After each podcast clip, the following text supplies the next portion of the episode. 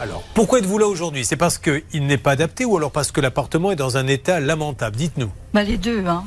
Parce que bon, on avait déjà une maison au- auparavant qui était euh, non adaptée, Oui. mais qui avait des voisins au-dessus qui Oui. faisaient beaucoup de bruit déjà. C'est un logement social ou c'est un. Non, pas du tout en logement privé, D'accord, mais là maintenant, celui d'aujourd'hui? propriétaire privé aussi. Alors, qu'est-ce qu'il faudrait? Pourquoi vous êtes là?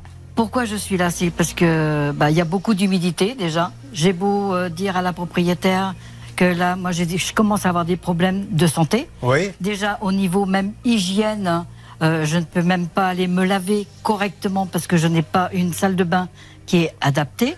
J'ai je- qu'un petit bac de 60 sur 60. Pour que tout le monde comprenne bien, je vais ouvrir une petite euh, parenthèse. Blanche, est-ce que je suis par exemple moi propriétaire privé, je loue mon appartement à Annick, est-ce que je suis obligé de l'adapter à son handicap Non, vous n'êtes pas obligé de l'adapter à son handicap. C'est un, un accord entre les parties qui peut se faire. En revanche, vous êtes obligé d'avoir un logement décent. Décent. Et là, et là, il y a beaucoup de choses à dire Bon. car on est à la limite de l'insalubrité, Julien.